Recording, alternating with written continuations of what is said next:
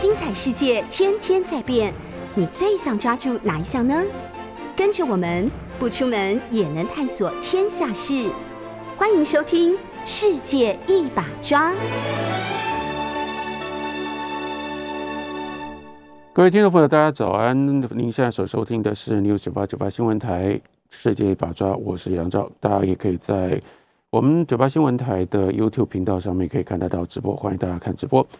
那这是我们在农历过年前只是呃最后倒数的第二集的节目。那所以呢，我想要先跟大家说一下，就是会利用今天以及一月二十五号的节目呢，为大家做年度的回顾。那我们一直到今天。台湾还算保留了这个比较特别的习俗，我们是过农历年比过新历年要来的更加的重要，所以这种阶段性，大家会感觉到说，一年过去了，另外一个新的一年来啊，甚至包括因为台湾的这种季节气候的关系，大家不太有那么强烈的四季的感觉，于是这个农历年的，包括呃一口气可以放假九天，大家可以拿到年终奖金，过去在。这一两个礼拜当中，呃，应该有很多，如果没有受到疫情影响的话，大家会有跟朋友聚会啦，然后会有公司的尾牙，所以这整个气氛会让大家比较感觉到有一个新的开始正在等着我们。那新的开始，当然我们要如何迎的？我们要如何迎接这样的一个新的新的一年？我们先回顾一下过去的一年发生了一些什么样的事情。那回顾过去一年，不得不告诉大家，呃，因为这是逃不掉的，也就是这是 COVID-19 疫情的第二年，而且是第二年结束了。不过第二年结束了，这个疫情虽然病毒叫做 COVID-19，它是在一二零一九年的年底开始出现，可是它真正爆发，那就是二零二零年，二零二零年一月武汉封城，因而震动了全世界。不过刚开始的时候，台湾算是最警觉，应该大家还记得，台湾是最警觉、最早注意到，然后呢开始采取了相关的一些措施。但全世界刚开始的时候，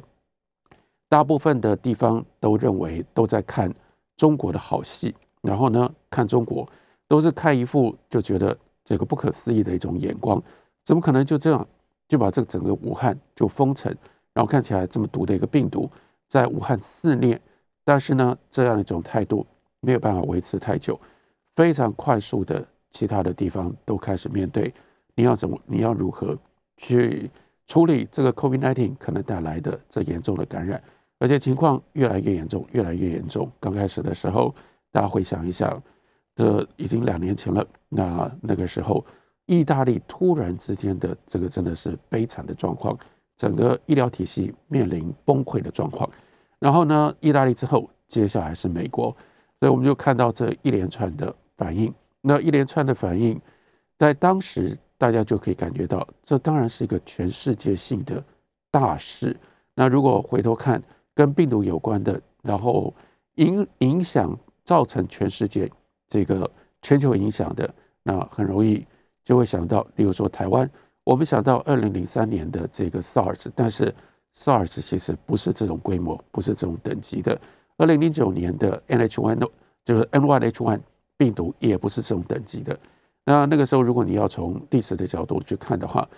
大概就会必须要追溯到那是一九一七年的那莫名其妙，因为西班牙国王感染了这个病毒而去世，所以这个莫名其妙的就被称之为叫做。西班牙大流感，西班牙流感的这个大流行，那其实就是一直延续到现在一个多世纪之后啊，经过了各种不同的变种，但仍然没有从我们这个世界上消失的，那就是流感、流行感冒。我们把它称之为叫流行感冒，它其实是非常特别的，它是特别的一种病毒。那所以当时大家就必须要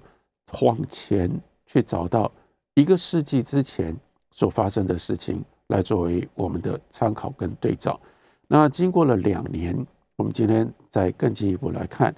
那这个看起来现在这整个新冠病毒 COVID-19 它所带来的冲击跟影响，绝对不亚于一九一七年的时候的一七一八年那个时候的流感全世界的流行，因为那个时候全世界还有另外一件事情，以至于我们到后来，当我们在看待历史、我们在写历史的时候，我们在理解历史的时候，它是压过流感所带来的这个冲击，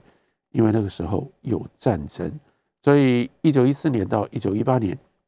这个绵延了四年，然后呢，将整个欧洲的局势彻底的改变，进而说也也改变了。全世界，尤其是原来的帝国主义、帝国主义布局底下的这样的一个世界的环境，到了一九一八年之后，就彻底被改变了。所以，这个战争相较底下，那就会跟呃流感，那就会当我们在思考历史的时候，第一次世界大战它的意义、它的地位，毕竟都是长期以来是高过于流感。然而，至少到现在，我说回顾过去的第二年。这个 COVID-19 的第二年，二零二一年，那我们看得到的，也不得不接受，那就是这个历史的转捩点就在我们的眼前。然后呢，我们自己亲身经历了，未来非常有可能，当讲到二十一世纪的历史，回头看，乃至于对于整个，应该是说从冷战结构、冷战结束，那是一九八九年。这个呃，柏林围墙倒塌，接下来苏联解体，在这个之后所发生的巨大的事情，重点就在于冷战结构结束了之后，从历史的眼光、历史的角度、历史的观点来看，美国变成了这个单极，我们称之为叫做 u n i p o 就是单极，原来是两极，一边是美国，一边是苏联。苏联垮台了之后呢，就只剩下美国的霸权，美国呢变成了。单独的这个世界上面最重要的霸权，然后接下来在美国的主导底下，就构成了新的一套世界秩序。这个新的世界秩序中间很关键的是 WTO，从原来的 GATT，然后呢扩张，接下来有更严密的，也是更完整的组织，而形成了 World Trade Organization 世界贸易组织。然后在世界贸易组织的推动底下、影响底下。接下来我们又看到欧盟的形成。欧盟从原来一九五五年的罗马条约，接下来是欧洲共同市场，这个时候组成了欧盟。接下来又形成了欧元区。所有的这一切，它的这个大的变化所指向的，那就是整个世界真的看起来正在慢慢的透过各种刚开始的时候是货币啦、物品啦。接下来是非常非常频繁的人跟人之间的接触，人跟人之间的互动，那正在形成一个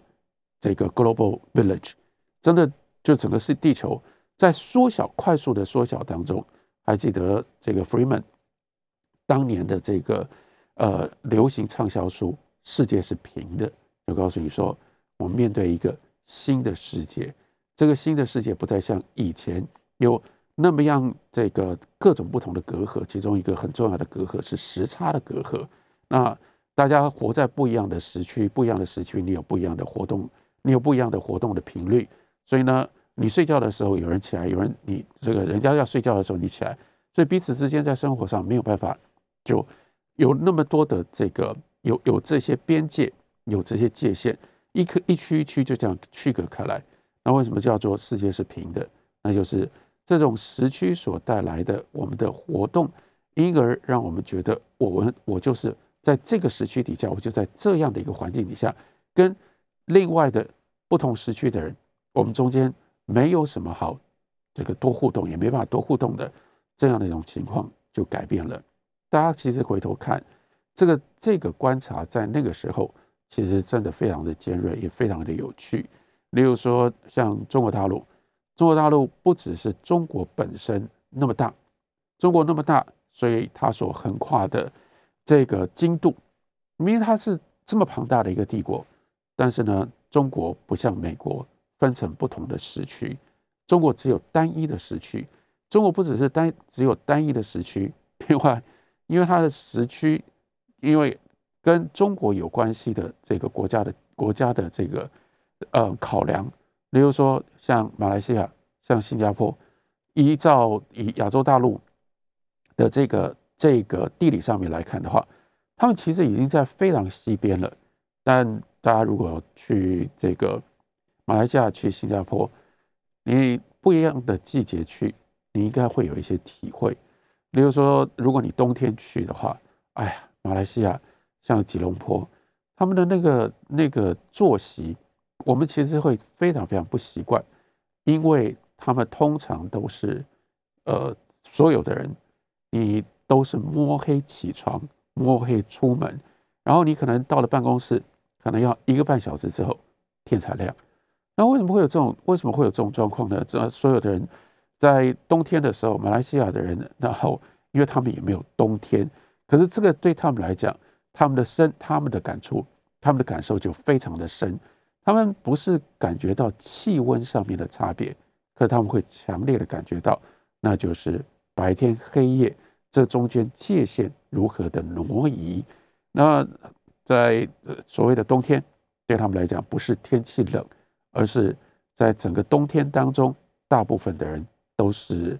天黑的时候，就是天还没亮的时候吃早餐。你要在等到天亮了之后再吃早餐的话，那你跟人家的这个作息，那都已经比人家晚很久、很很久的一段时间了。那为什么会这样？那是因为他们的时区，因为他们是跟着中国的，他们就跟中国一样，是用中国的这个中中原标准时间来作为。可是，在它的地理上面，其实就产生了。它应该要有不一样的时区，应该应该画到不一样的时区。而如果他画到不一样的时区，这就是以前的思考的方式。他如果画到不一样的时区，它就会带来产生许许多多的不方便。像是新加坡，新加坡当然就会非常希望他可以跟香港、跟东京不要有时间上面的差距。如此，他在上下班的这个行这个整个金融的。运作上面呢，它就可以比较顺利。不过，这是一个以前旧有的、原来的传统的想法。这种想法在那个二十世纪末到二十一世纪初，其实彻底被改变了。世界是平的，再也不可能有这种因为时区所产生的在人类活动上面，因而有那样的一种深刻的这种严格的隔阂。大家被打开来，打开来了之后。越来世界地球，当然它实质上还是这么大一颗地球，但是在从人的观点上面，从人的活动上面来看，它越变越小。我们跟美国之间的关系距离，我们跟芬兰之间的关系距离，我们跟印尼之间的关系距离，在这段时间当中都改变了。然后呢，越拉越近，越拉越近。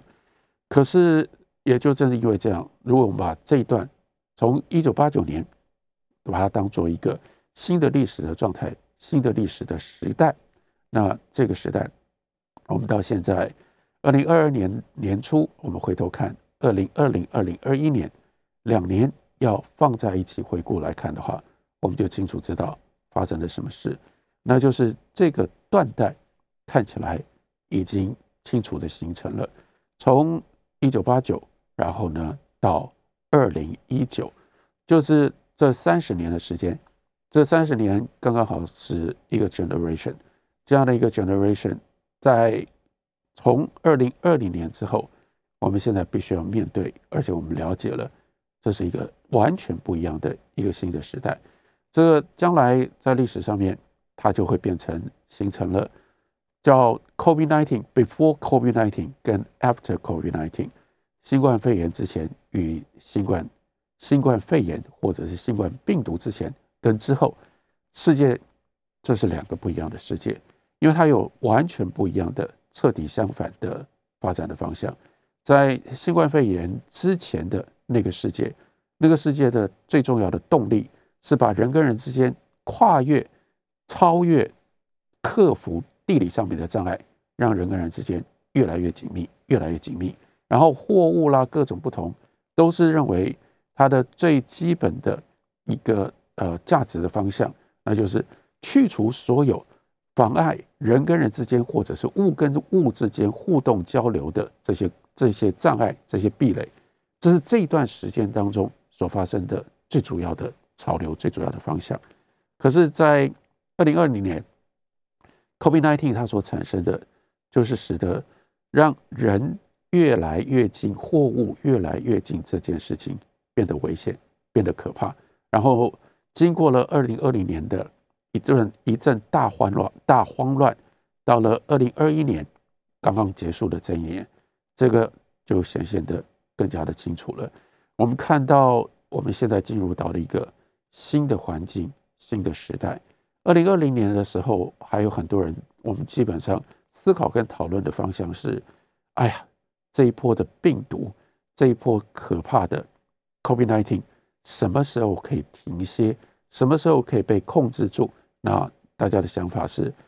如果病毒停歇了，然后不再发展，然后可以被控制住，我们有了疫苗，接下来我们有了解药，接下来我们把它这个呃制服住，或许。像二零零三年的这个 SARS，后来这个病毒就消失了，或者是像二零零九年的这个呃 N1H1，当时叫做新流感，那新流感就出现了药厂突破性的出现了克流感，克流感就可以对治新流感，突然之间这个问题也就也就停了，所以当时大家脑袋里面想的还是都是这个，那就是什么时候可以恢复原来的状态。不过，这就是二零二一年跟二零二零年最大的差异，那就是二零二一年一路下来，一直到二零二一年的年底，你看这个原来这个希腊字，那我们都不认识，对任何人都没有特别的意义，但现在又通通变成我们朗朗上口的口头上日常的语言，omicron，omicron 或 omicron，那。这这个字现在对他来说有意义的，也就意味着，那就是感觉上没完没了的新冠肺炎的下一个阶段，下一波，从阿尔法、贝塔、德尔塔，然后现在已经到了 omicron，那到底还能怎么样？不知道。现在最大的问题是看不到到底终点在哪里。所以本来一波又一波，一二零二零年的时候。大家还都在想这个事情，还在讨论这个事情，说哦，到这里看起来快结束了，快结束了，快结束了。到了二零二一年结束的时候，那这是这一年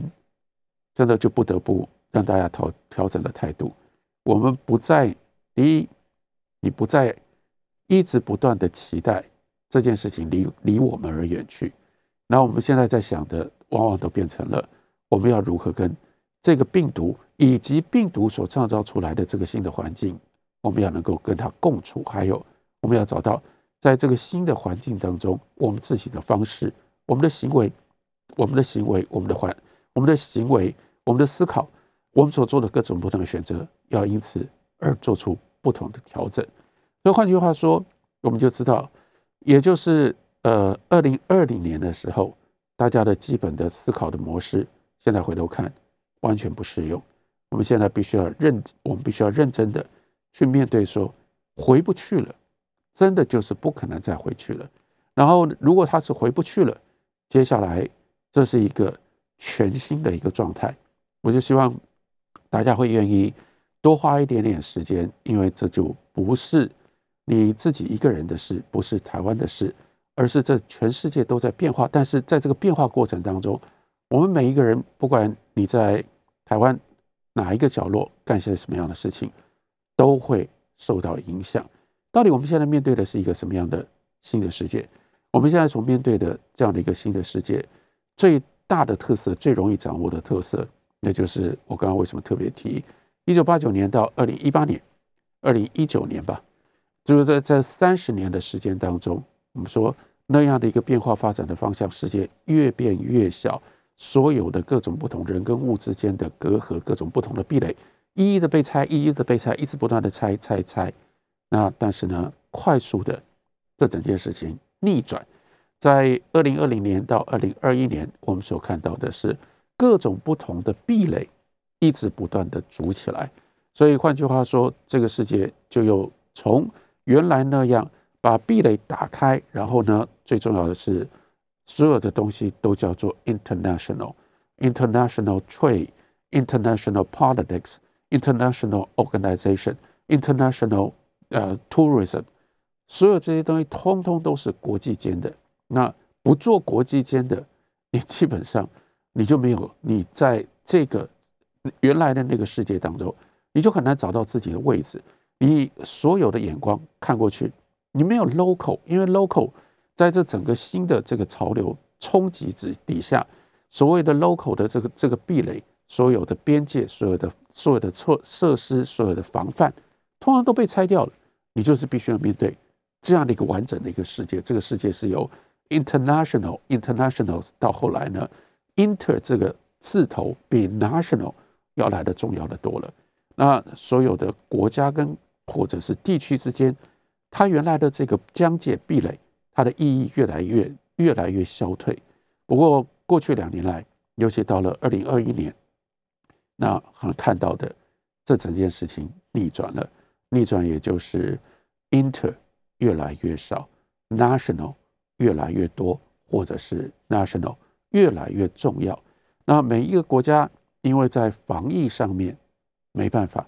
都是以国家作为它主要的单位，是以国家来形成它的防疫措施。所以即使是原来在那样的一个潮流底下所形成的欧盟，本来就因为这个 Brexit，因为这个美国呃，因为英国。因为英国退出欧盟就已经受到很大的创伤，疫情期间这造成了更大的困扰。到底防疫要在什么样的环境，在什么样的单位底下，用什么样的方式来设计防疫的措施，如何执行？最后看起来就是回到原来的1989年之前的这个框架、这个架构，让国家主导，这才是唯一能够。处处理的方式，因而刚刚讲到的所有这些 international，在过去的这两年当中都快速的消退，因而创造出另外一种新的情境。这个新的情境，也就是我们面对展望二零二零年，我们一定要看到、一定要了解的。休息一会儿，等我回来。news 九八九八新闻台世界一把抓，我是杨照。在上个礼拜礼拜六周末呢，我去了一趟高雄，然后呢，准备要回程的时候呢，就跟高雄的朋友呢就聊起来，他们就说：“哎呀，高雄这段时间呢，这个计程车变得很难叫，然后呢，常常呢打了电话，计程车说没有车可以叫，可以没有可以计程车可以派，还有呢，另外大他们在在地也有非常强烈的感受的，那就是他们感觉到这个呃。”高雄的旅馆 非常难订，而且呢都纷纷涨价。其实这当然不只是高雄的状况，我们知道的是，除了台北以外，全台湾的其他的各个地方，这个交通状况，更重要的是旅馆旅游都在这一年二零二一年产生了非常大的变化。那这个很大的变化，甚至影响到，例如说我在高雄，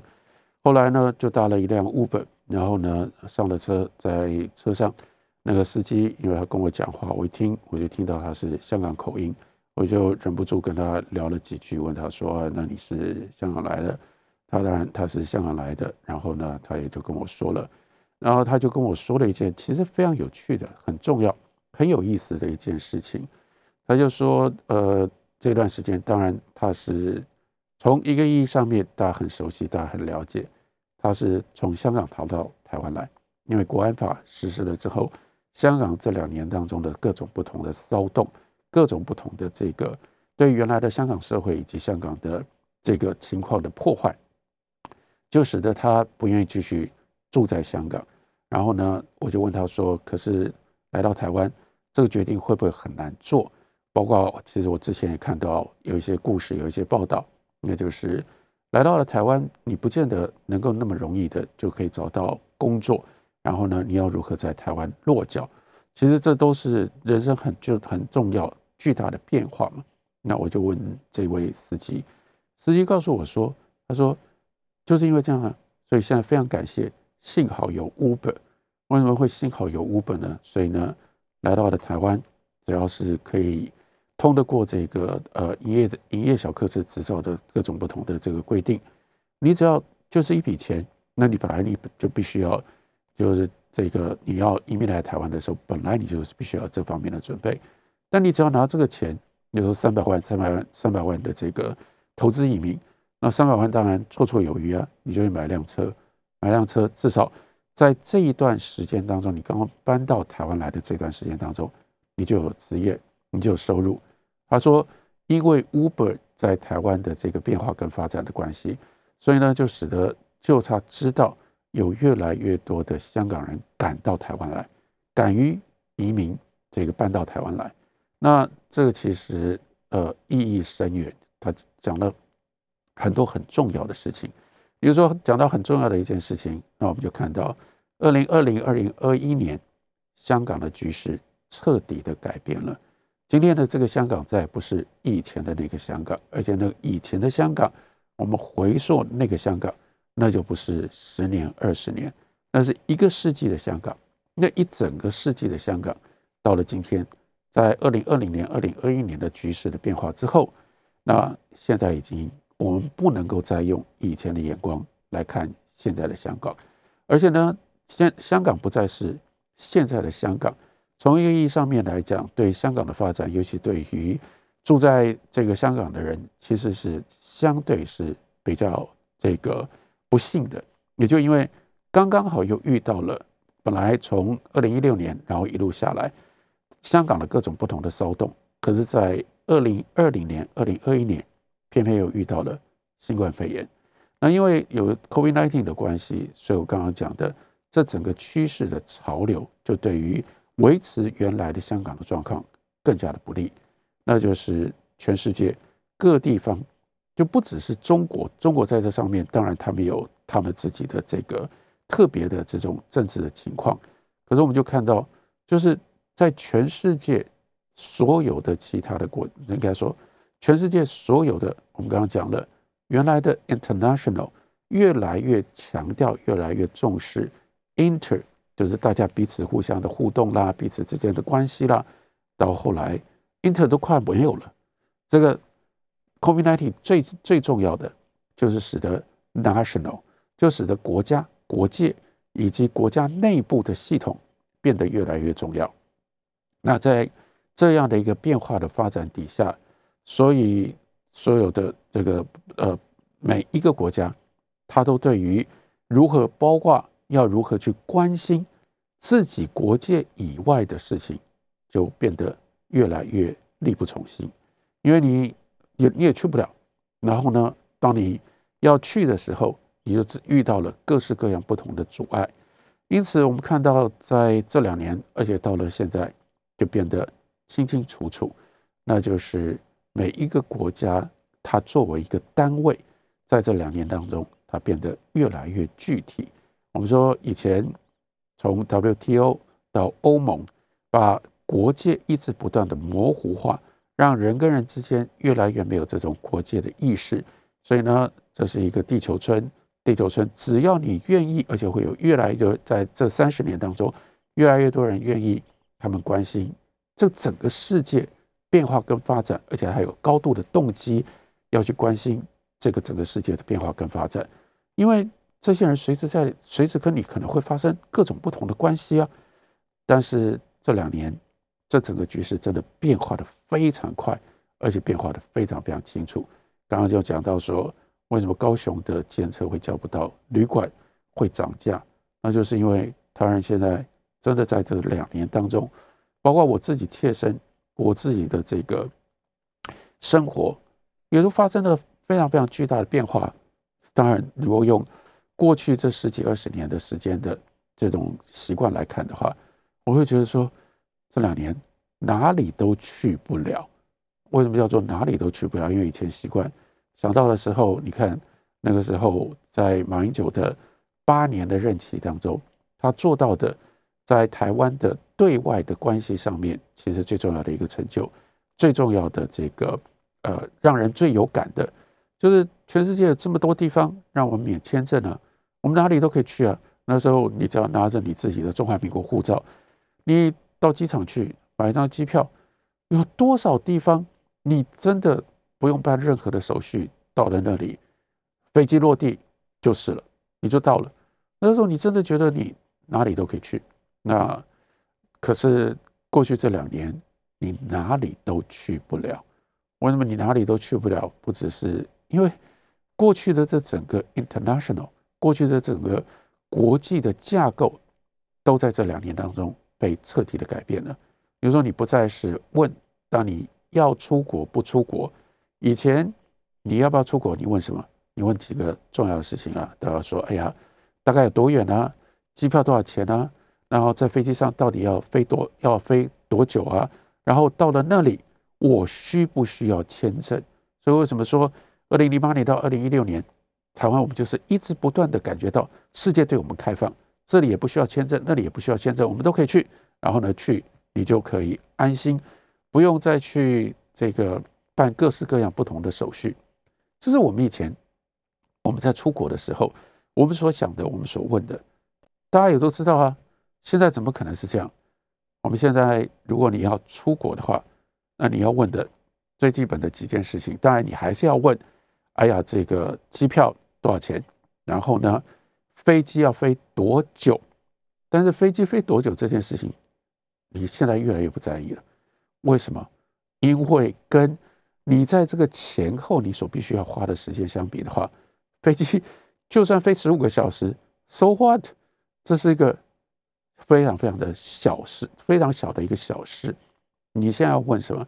你现在就马上要去查，在那个国家的入境防疫的规定是什么？你不会去查签证，因为签证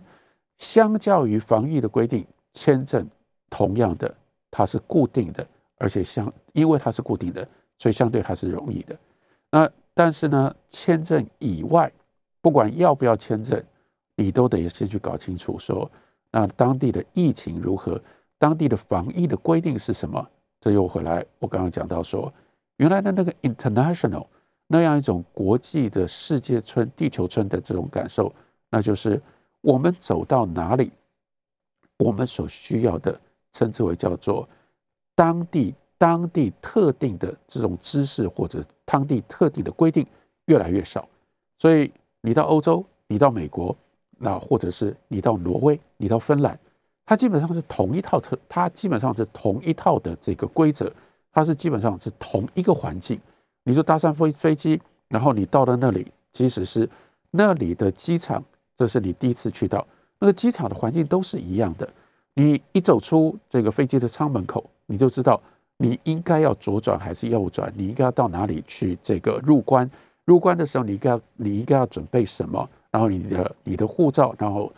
官员可能会问你什么，你也马上走出来，你就知道说你到哪里去领行李，然后你到哪里去上车去找你的旅馆，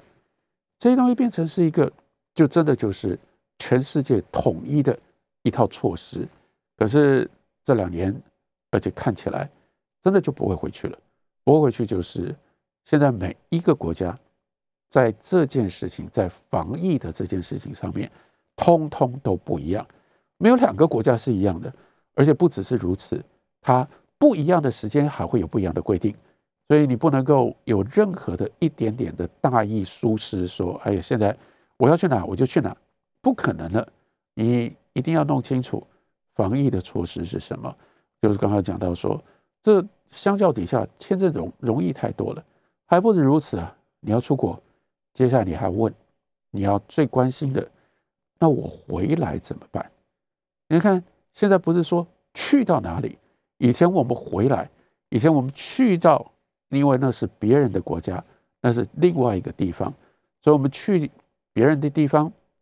我们会关心，我们会关注说要发生什么事或我应该怎么办。那相对的，回来回来就我我就中华民国国民，我进了进了关，那就没事了。现在你回来，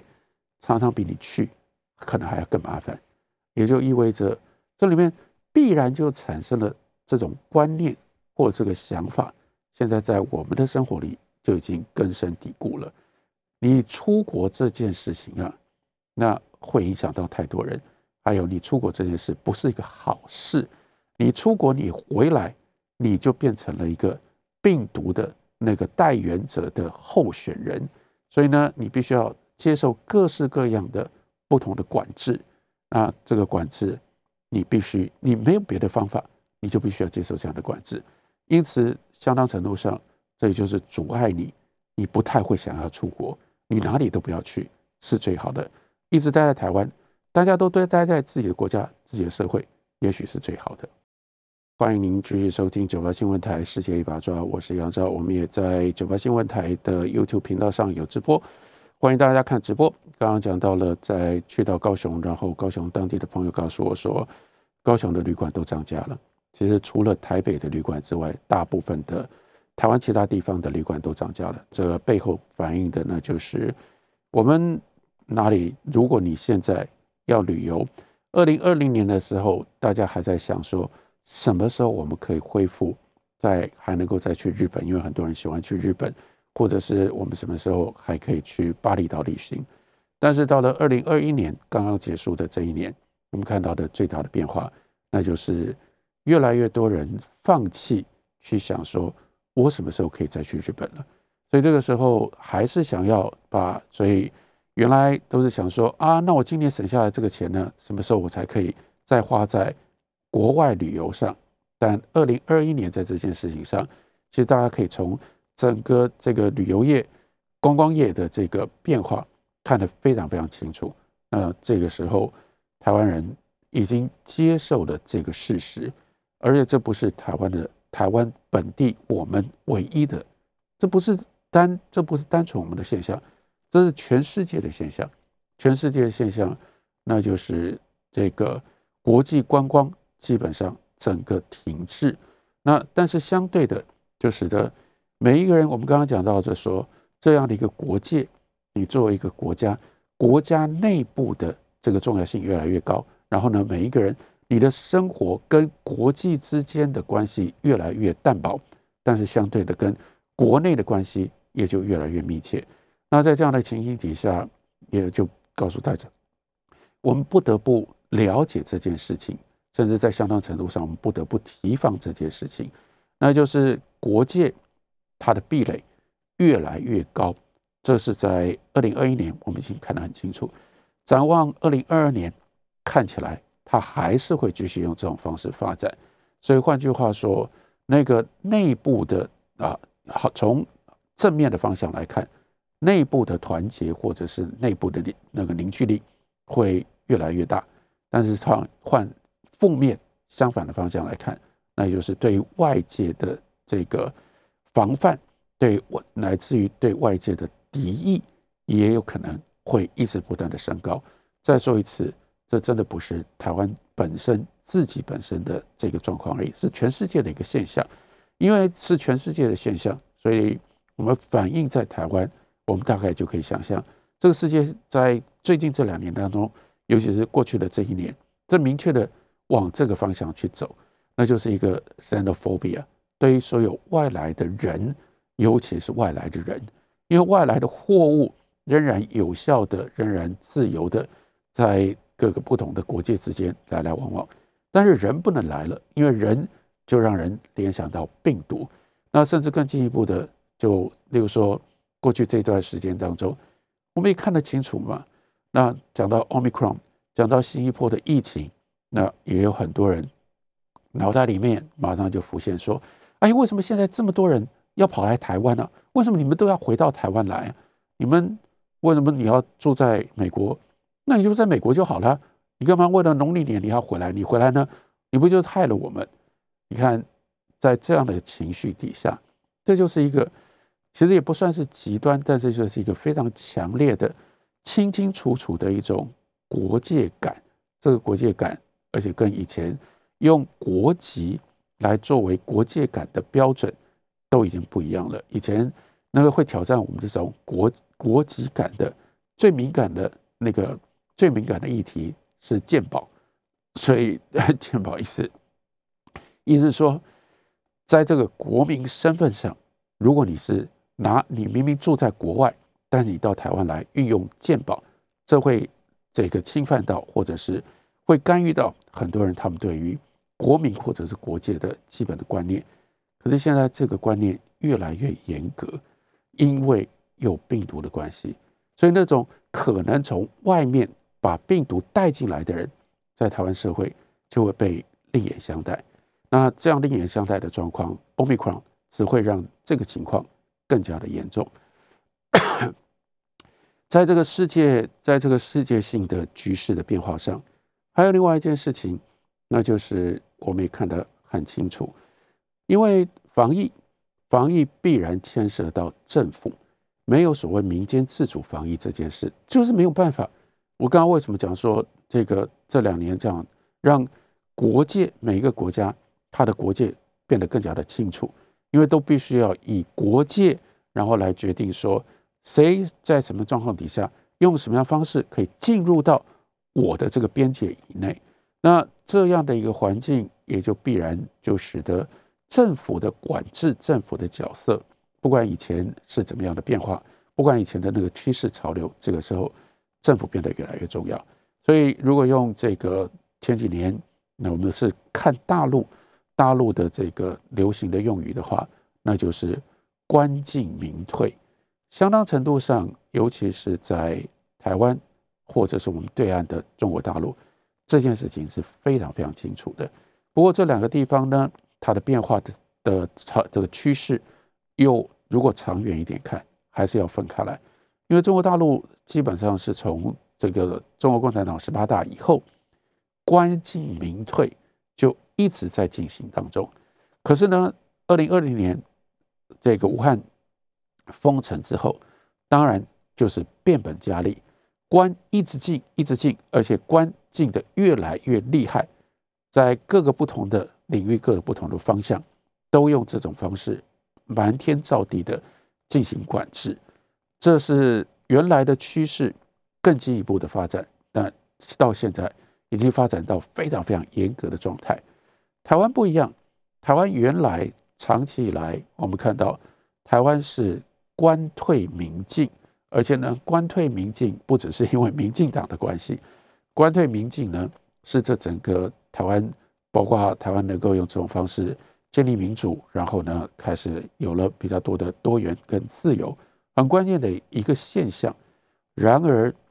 转泪点，那就是二零二零年到现在已经维持了整整两年的时间，那就是我们的疫情指挥中心。疫情指挥中心就非常清楚的代表了，在这两年当中，台湾也逆转，开始走的是官进民退的这样的一个状态。官进民退，它不单纯只是，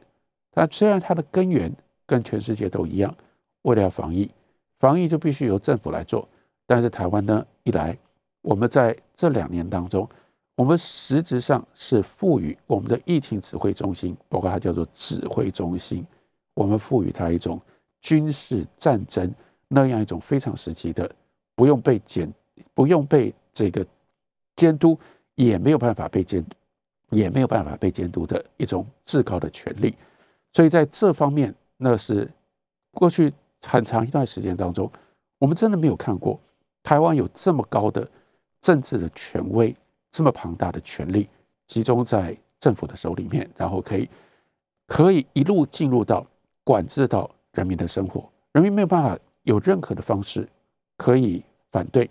可以抗争。那还不止如此，更进一步的，那就是延续着这个疫情指挥中心，然后因为疫情的关系，加上疫情对台湾的经济所产生的各种不同的冲击，这个我这个礼拜是来不及跟大家。进行这部分这部分的分析，下礼拜会继续为为大家解说。那因为这样，所以民这个官进民退，它在台湾这两年当中，尤其是二零二一年，在各个不同的领域、各个不同的面向，都发展的非常的明显。民间越来，民间的势力、民间的自主性、民间的声音越来越低，但相对的，我们政府能够控有的资源越来越多。那又再加上，因为防疫的关系，在那样的一种权力的运作底下，就使得双管齐下，或者应该说是三管齐下，政府的力量越来越大，个人的力量越来越小，一直不断的退缩。三管齐下，一管是疫情所产生的类似于战争情况的战备这种特殊的权利，二管是台湾的经济在这种状况底下的。变化跟发展，使得台湾的政台湾的这个政府的财务在结构上面有所改变，所以政府有比较多的钱、比较多的经费可以运用。三管，那就是因为民间在这样的一个突然的、突如其来的打击底下，